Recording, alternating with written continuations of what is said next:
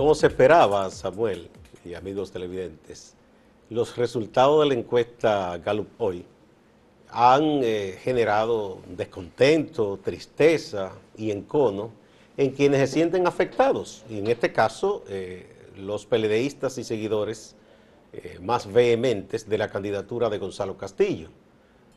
Se niegan a aceptar que sea real, han incluso difamado e injuriado a las personas responsables de la publicación de esa encuesta, eh, no solo a Rafael Acevedo, eh, director de Gallup, sino también a los directivos del periódico Hoy, gente muy honesta e íntegra, empezando por don Bienvenido Álvarez Vega. Eh, yo creo que esas cosas no, no laceran, no hacen daño a la integridad de Bienvenido, porque todo el que conoce a Bienvenido Álvarez Vega sabe que es una persona incapaz de despertarse a ningún arreglo ni ninguna vagabundería. Y gente que ayer quizás elogiaba eh, esa encuesta, ese medio, hoy está, eh, ha pegado el grito. Y se han inventado muchísimas fábulas, que, si un dinero, que si muchísimas cosas, eh, pero nada de eso obedece a la verdad. Yo les recuerdo a los peledeístas que han tomado las cosas así, porque no son todos, hay otros más juiciosos.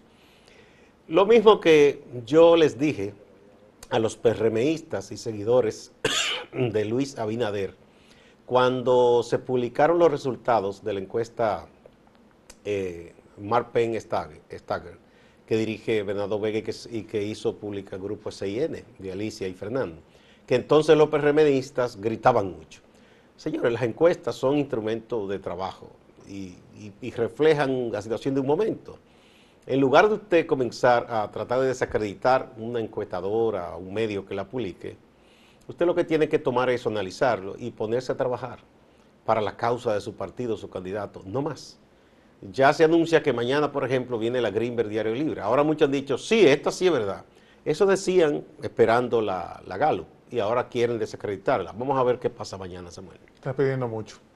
Estás pidiendo mucho Mira que yo soy un hombre de, de escasas no, no, mira. Me acusan de tener escasas esperanzas. No, no, estás pidiendo demasiado. ¿Por qué? Porque, tal como señalas, las encuestas, y lo hemos dicho ya hasta, hasta el hartazgo, las encuestas son simplemente herramientas de trabajo que le permite, en este caso, a los partidos políticos ver, más o menos analizar o ver por dónde va la opinión de la gente respecto a una posición, en este caso a un candidato y de esa manera pues empezar a trabajarlo para reforzar cualquier eh, aspecto que esté medio flojoso, ¿verdad? A 20 días, menos de 20 días de las elecciones, pues la encuesta le está diciendo al PLD, mira, tu candidato hasta este momento no está muy bien parado. ¿Qué tiene que hacer el PLD en ese caso? Bueno, pues mira, vamos a trabajar para ver dónde es que está fallando, porque la encuesta también te lo dice. ¿Dónde es que está fallando el partido para fortalecer esa candidatura y pues poder ser una competencia más real frente al candidato de la oposición que es Luis Abinader. Pero estás pidiendo mucho porque eso lo hace tanto el PLD como el Partido Revolucionario Moderno, lo hacen todos cuando los números no le dan a favor. En lugar dicen, no, porque nosotros tenemos nuestras propias encuestas. Ajá, una encuesta que pagan ellos, ¿qué resultado va a dar? Va a dar un resultado como hizo eh, que obviamente les va a favorecer y pues no expresa la realidad. Ahora cuando vengan las otras encuestas que han tenido una reputación en el país, que la gente confía en los resultados que da, pues hay que ver. Probablemente digan, no, si no me conviene, pues obviamente no es el resultado real y por eso lo van a rechazar y van a empezar a atacar a aquellos que durante años se han mantenido fielmente apegados a, criterios eh, de limpieza y de información pura y real, haciendo análisis como son las encuestas, y decir, no, no, recibieron un dinero, porque a mí no me conviene. Así sí es bueno, ¿verdad? Entonces, por eso te digo que es demasiado esfuerzo que le estás pidiendo muchas veces a quien en este caso no le da de manera positiva una encuesta. Sí, pero uno, eh, eh, qué sé yo, siente que hay personas que no se merecen eh, ese intento fallido por demás de, gente que quiere enlodar trayectorias que no pueden ser enlodadas. No, pero es que los politiqueros no piensan en eso. Eh, Samuel, por cierto que la Junta Central Electoral ah, pagó un, espacio en los diarios impresos y donde hace algunas, eh, da algunas informaciones y hace algunas aclaraciones. ayer el doctor Julio César Castaños presidente del Pleno de la Junta, dijo, las em, elecciones van sí o sí. O sea, que ahí despeja cualquier temor, porque hubo un grupo de, ciudadanos que el fin de semana y ayer también eh, estuvieron reclamando que se dé seguridad al país de que las elecciones no serán pospuestas. Ha dicho, sí, van sí o sí. O sea, que yo creo que eso despeja cualquier duda. Y también avisó que el último día para publicar encuestas es el sábado que viene, que estaremos a 27 de junio. Ya después de ese día no se podrá publicar ninguna encuesta más. Mañana, como ya ha anunciado el, rotativo Diario Libre, viene la Greenberg, que es otra de las encuestas que está muy bien acreditada, Galo, Greenberg y la propia eh, Mark Stagger. Exacto. Eh, mira, con respecto a lo de el presidente de la Junta, claro, era necesario que se pronunciara en ese sentido debido a que ya pues eh, diversos sectores han estado manifestando, señalando que lo que quieren es que no se celebren las elecciones. Era necesario que se fijara esta posición. Ahora, hay otros aspectos que también han estado señalando, principalmente la oposición, que tiene que ver con el padrón electoral y que debió hacerse, por ejemplo, que la Fuerza del Pueblo está pidiendo que se haga una auditoría del padrón, debió hacerse ya y evitar que pues eh, llegáramos a esta situación a días prácticamente de las elecciones. Sí es positivo que el presidente de la Junta diga, mira, no podemos eh, posponer nuevamente las elecciones, hay que sí o sí llevarla a cabo debido a que se necesita obviamente una transición, ya sea que gane el PLD o gane otro partido, pero se necesita hacer ese, esa transición constitucional en República Dominicana. Vamos a una pausa, Samuel.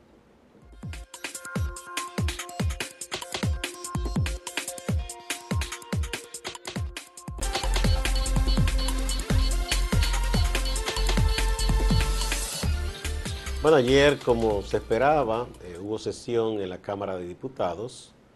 Se aprobó la ampliación del presupuesto nacional en 150 mil millones de pesos. Eh, y por otro lado, se aprobó de nuevo, en segunda lectura, el proyecto que busca eh, obligar a las, a las administradoras de fondos de pensiones, a las que administran los fondos de pensiones, a la AFP, a devolver a los afiliados el 30% de dinero que está ahí, que se supone que es para un plan de pensión y retiro. Eh, ya ha habido muchas argumentaciones sobre mm, la, impertinencia de este proyecto. Entre otras cosas, incluso los, los, que defienden a los afiliados, los que han criticado el sistema dominicano de pensiones y que critican a las empresas AFP, han argumentado que no debe ser que el propio trabajador, que el propio afiliado sea quien pague por eh, subsidiarse en momentos de crisis, porque eso correspondería o al Estado, que ha estado haciendo algunos esfuerzos con varios programas como FASE, como PATI y otros, y ellos dicen que las propias empresas AFP debían desprenderse de una parte de las ganancias que han obtenido y no de los fondos propios de cada afiliado para compensar a los afiliados en este momento de crisis. Eh, el otro argumento es del Banco Central, de los empresarios y de muchos economistas y funcionarios en el gobierno o fuera del gobierno que dicen que sería contraproducente. Primero porque ese dinero, como dicen, no está a la vista, no es que está ahí en un cajón. Esos fondos, en su mayor parte, están en certificados colocados en el Banco Central para mantener la estabilidad monetaria, son parte de las reservas del país. Y si se obligara a las AFP, habría que buscar ese dinero, o si se obligara al banco a que liberaran esos recursos, buscar ese dinero, el Banco Central ha calculado, según el gobernador Héctor Valdés Alviso, que serían unos 17 117 mil millones de pesos, que no están. Entonces, o sería deuda o, o emitir inorgánicos, que sería terrible, porque eso dispara la inflación más el impacto al poner eso a circular, se va a disparar la demanda en muchos renglones y también eso provocaría alza de precios. Pero, ¿qué ocurre con todo esto, Gustavo? Eh, lo primero, se trata de un proyecto que uno de los principales, la, la, principal carátula, vamos a decir, de este proyecto ha sido Pedro Botello. Obviamente se trata de un proyecto populista. En medio de elecciones donde se van a elegir al presidente y a los congresistas, pues obviamente un tipo de proyecto como este pues llama la atención. No, y la gente lo que piensa es me conviene mi dinero y do apoyo. No, y tiene una, tiene una cara ya ese proyecto. Y claro, la gente que hará, no, mira, esta persona sí defiende mis intereses. Pero mentira. Primero, eso era, esa es la parte populista del proyecto. Segundo, no es un proyecto que beneficia a la gente. ¿Por qué? Porque se está abordando solamente un problema temporal, cuando estamos hablando de un problema que lleva años y que ya se ha determinado que la forma en que se manejan las AFP no son beneficiosas para la gente. Es un, es un sistema que ya existe en otros países como en Chile, donde se ha visto que efectivamente lo único que genera es pobreza, pero no se está enfrentando ese problema en el Congreso. No, se está aprobando que se entregue 30% de lo que la gente con su sudor ha generado, sin embargo las AFP van a seguir recibiendo su chelito sin ningún tipo de, compromiso. Más allá que recibir el dinero de la gente, administrarlo como ellos quieran y, ganar, y tener sus ganancias. Eso no se está tocando y es algo que tiene que trabajarse desde un principio. Y tercero, la aprobación en la Cámara de Diputados también tiene una, una, condición política. Y es que cuando se aprobó justamente se estaba debatiendo la extensión del estado de emergencia. Hubo un acuerdo, el Partido Reformista Social Cristiano votó a favor de que se extendiera, a pesar de que ya tenía un acuerdo con el Partido Revolucionario Moderno. Rompió el acuerdo que había hecho la oposición. Y claro, era conveniente que ellos votaran porque su medida populista les iba a generar esa atracción que necesitan de los votantes. Ahora bien, ¿el Senado va a aprobarlo?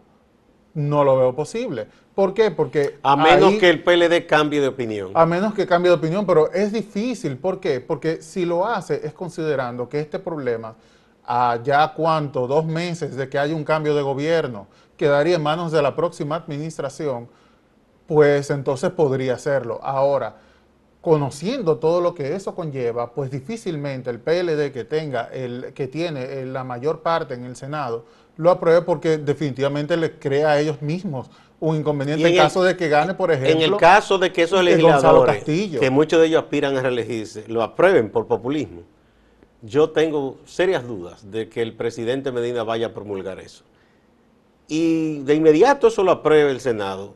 Tú verás que vendrán muchos recursos legales eh, oponiéndose a lo que, ha pasado con el código a que se en, el Congreso se aprueba eh, llega a manos del poder ejecutivo. ¿cuál de los códigos? el código penal. Ah por el tema el por código penal. exacto por el tema de las tres causales, de las tres causales llega al poder ejecutivo se aprueba pero entonces se devuelve. Y en ese caso hay sectores que son que tienen una, un sesgo por asunto moral o lo que fuera.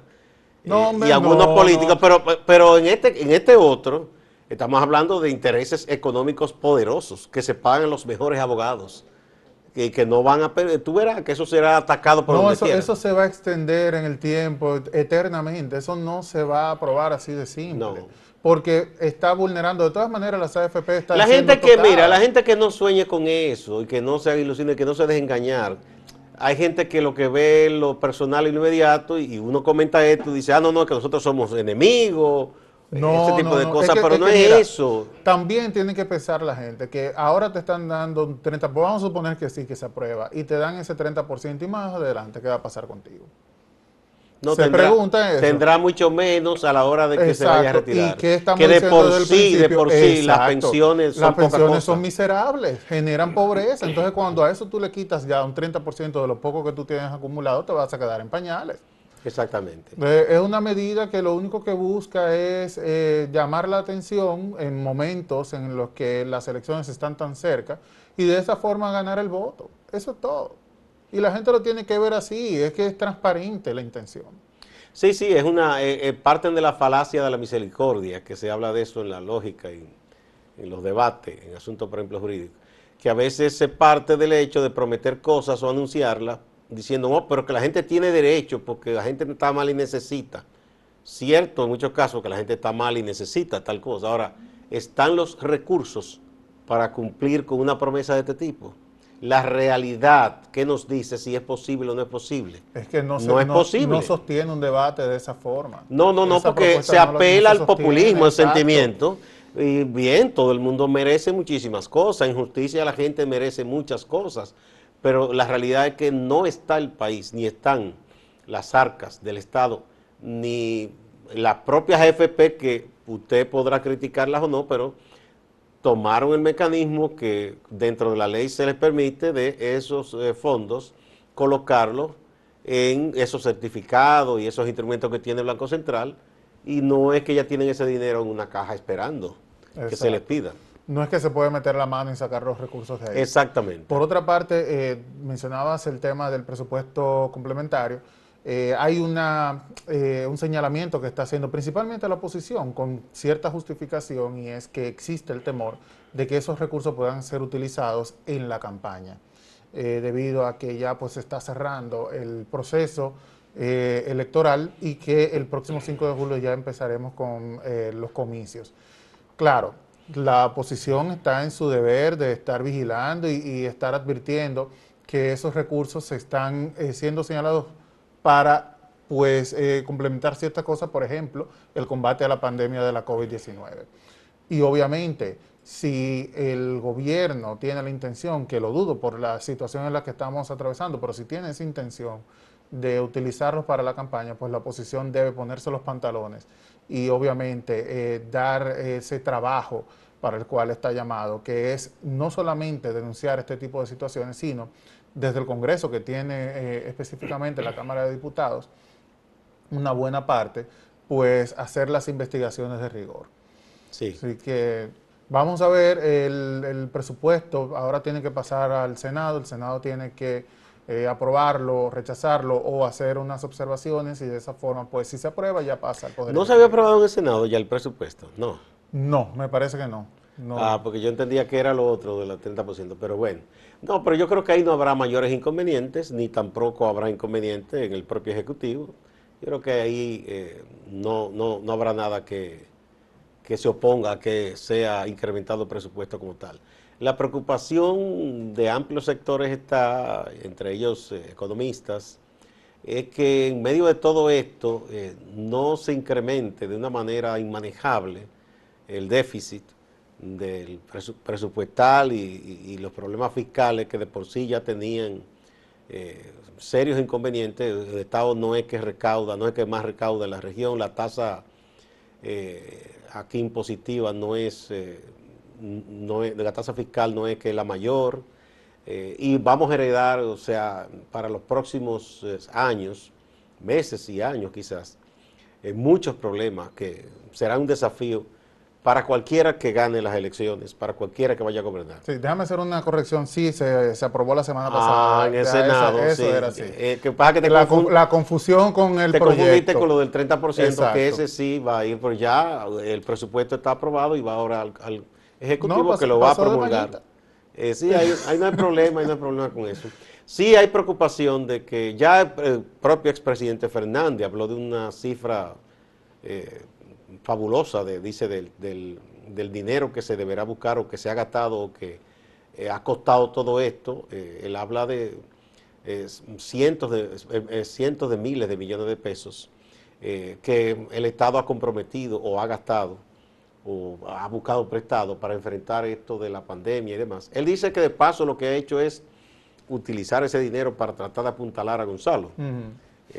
estamos en campaña y esas cosas eh, suelen decirse. Samuel, por otro lado, mm, está causando grandes controversias el libro de John Bolton, eh, un hombre muy cercano al presidente Donald Trump, un reconocido halcón de la gente más eh, conservadora, derechista de Estados Unidos. Ex asesor de seguridad. Exacto. Ponen entredicho a Donald Trump. Él dice incluso que un hombre sin condiciones para ser presidente. Ahora se da cuenta, ¿verdad?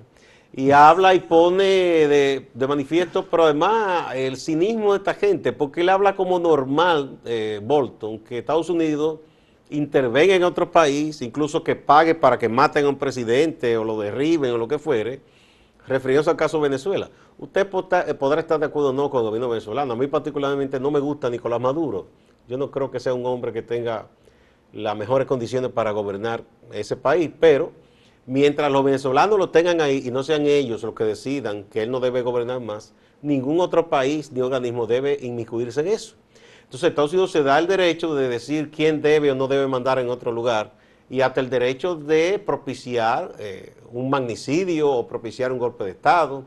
Y ese hombre habla ahí como nada, pero lo que hace incluso es que pone en entredicho la capacidad de Trump, a quien pone como una persona oportunista, medio disco, y es verdad, hoy dice una cosa, únicamente por sus intereses particulares. Particulares, únicamente, que todo el tema de migración y demás lo usó para ser presidente y no para otra cosa. Que incluso, que es hipócrita porque está hablando constantemente de China, sin embargo dice que él pidió ayuda a Xi Jinping que le ayudara a ganar las elecciones. Yo no sé qué tipo de ayuda. ahí está. vamos a la pausa.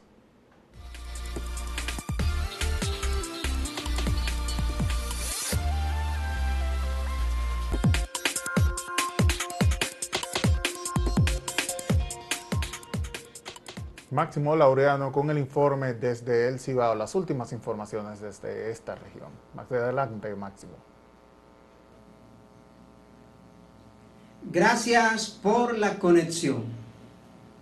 Ese letrero que ven en pantalla es un letrero muy controversial. Montecristi rechazó ese letrero por entender que no representaba la ciudad y además porque fue una obra sobrevaluada. Esa estructura costó, según los desembolsos del ayuntamiento, medio millón de pesos. Luego se hicieron algunas evaluaciones y se entendió que esa estructura no podía costar más de 60 mil pesos. Para justificar la inversión, el alcalde de entonces, Luisito Méndez, dijo que serían construidos tres letreros como ese en distintos puntos de Montecristi, lo cual no fue así porque Luisito Méndez salió del ayuntamiento y no se construyó ninguna otra estructura como esta. Ahora ese letrero tendrá que ser desmontado. Usted dirá, oh, y como una obra tan cara para Montecristi ahora tendrá que ser desmontada. El hecho es que el alcalde actual, Jesús Jerez, tiene otra obra en carpeta, que es esta. Mire ahí la marqueta. Esa maqueta es en la entrada a Montecristi, un bulevar. Pero resulta que esta nueva obra se llevaría una franja del Parque Juan Bosch, que es la explanada que está frente al Palacio de Justicia de Montecristi. Y surge otro conflicto, y es que el ex alcalde de Montecristi, Camilo Suero Grullón, ha reclamado que parte de ese terreno del Parque Juan Bosch le corresponde y ha querido que se detenga la obra. No obstante, el alcalde Jesús Jerez ha dicho que no, que la obra no se paralizará porque Camilo Suero no ha presentado ninguna prueba, ninguna documentación donde pueda probar que ese terreno es de su propiedad. Cambiando de tema, los resultados de la encuesta Gallup hoy que se publicó ayer.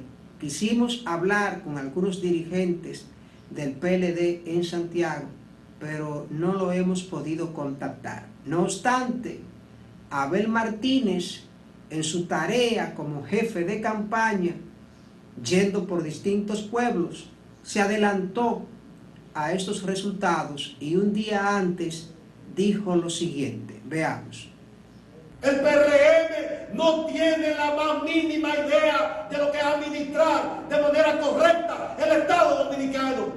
Siguiendo el tema de la Fiscalía de Santiago y las denuncias contra un regidor que acusan de falsificación de documentos, su abogado, identificado como Elvin Augusto Vázquez, dice que no, que este hombre Epifanio Peralta no ha falsificado ningún documento. Veamos. Esta es una copia de la que él depositó, que es la que te la junta, mira que tiene, dice, proceso penal abierto.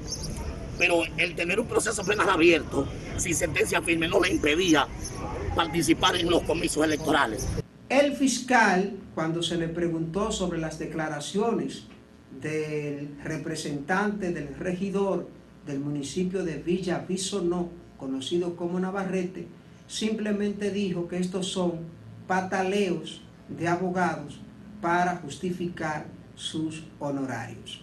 Pendiente de los temas de interés en Santiago y la región del Cibao. Sigan con Acento TV.